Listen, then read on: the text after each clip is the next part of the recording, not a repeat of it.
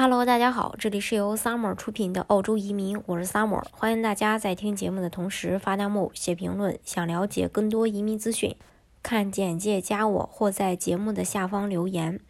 呃，其实说到澳大利亚的话，呃，有一个州我们不得不提，就是维州，有很多的人想要通过商业投资类移民啊，移民到这个维州。那么针针对这个维州商业投资移民的一些情况呢？最近呢，又有一些新的消息，那分享给大家。另外，针对最近大家呃遇到的一些疑问，然后我也跟大家呃来分享一下。那有人说，这个维州要求幺八八 A 商创嗯创新商业移民申请人 U R 的分数呃在八十分或以上，那现在这个要求是不是取消了？是从二零二一年的一月四日起，幺八八 A 的最低门槛又回到了六十五分，但同时也需要满足维州最新的要求。另外，呃，还有人说，现在幺八八 B 投资移民申请人 UR 的分数要求是九是九十五分，那这个分数要求会持续到本财年年末嘛？也就是说，会持续到二零二一年的六月三十一日吗？呃，六月三十日吗？对，这个是的，是要持续到这个时间。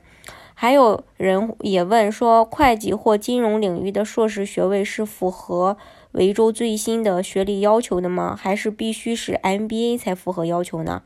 维州对于幺八八 A 申请人的学历要求，需拥有科学技术、工程、数学或呃医药领域的本土本科学士学位，比如说结构工程专业学士、实验数学专业学士、呃核医学专业学士、软件开发专业学学士，还有声音工程专业学士、生物或农业科学学士，或者工商管理 IBA、MBA、会计或金融领域的。呃，硕士学位是不符合要求的。还有就是，呃，MBA 的学历或拥有学科呃科学技术、工程、数学或领或医药领域的本科学士学位。那如果申请人只有商业学士或相关学位，这样符不符合要求？如果不是科学技术、工程、数学或医药领域的本科学士学士学位，这个是不符合这个最低要求的。还有就是说，申请人拥有的是农业类的学士学位，那么符不符合维州的要求呢？其实这样，嗯，不能够说单从字面上去理解或回答这个问题，那需要从申请人的成绩，呃，就是他的成绩单来去分析他的学科是否属于科学技术、工程、数学或领或这个医药领域的本科学士学位。还有人问他说。如果申请人打算直接购入多家连锁店，比如说三到六家，那这样会认为是符合维州经济和就业带来的贡献吗？对于维州来说，商业计划内容只要是合法的商业行为都是可以的，但是这些商业必须要给维州带来创新性的贡献。呃，另外还有一个问题，就是说申请人不希望苦等两年才能取得幺八八签证来澳洲，请问维州？政府会协助申请人和联邦政府沟通沟通，让申请人呃的这个整个的过程会更会更快一些吗？是这样啊，维州政府是不会去干预联邦政府的签证审理时间的。所有的申请人必须要确保在递交申请的时候是已经做好决定的，并且递交的是全套的文件，这样就可以缩短审理的时间。另外，还有人对于英语的要求也有一些疑问，说维州政府。承诺相关的成绩有效期是几年？这个是三年。嗯，另外像这个欧洲的其他一些移民政策，同样的也是就是对一个，比如说呃申请人考雅思，雅思的有效成绩是三年，而像呃加拿大的话，它一般都是两年，就两年过了两年或三年以后，申请人要重考。还有人问到，是否在递交幺八八 A 提名申请的时候，申请人就已经要有相关的英语测试成绩了？对的，在递交提名申请的时候就已经要递交他的英语测试成绩的。另外还有人问啊，明确八八八 A 的申请人需要符合的雇佣要求是需要最少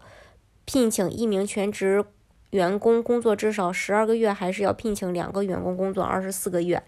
对于幺八八 A 的申请人，如果他们在二零二一年一月四日之后取得的维州政府提名，那他们在转八八八的前转八八八前需要招聘两名全职雇员，且呃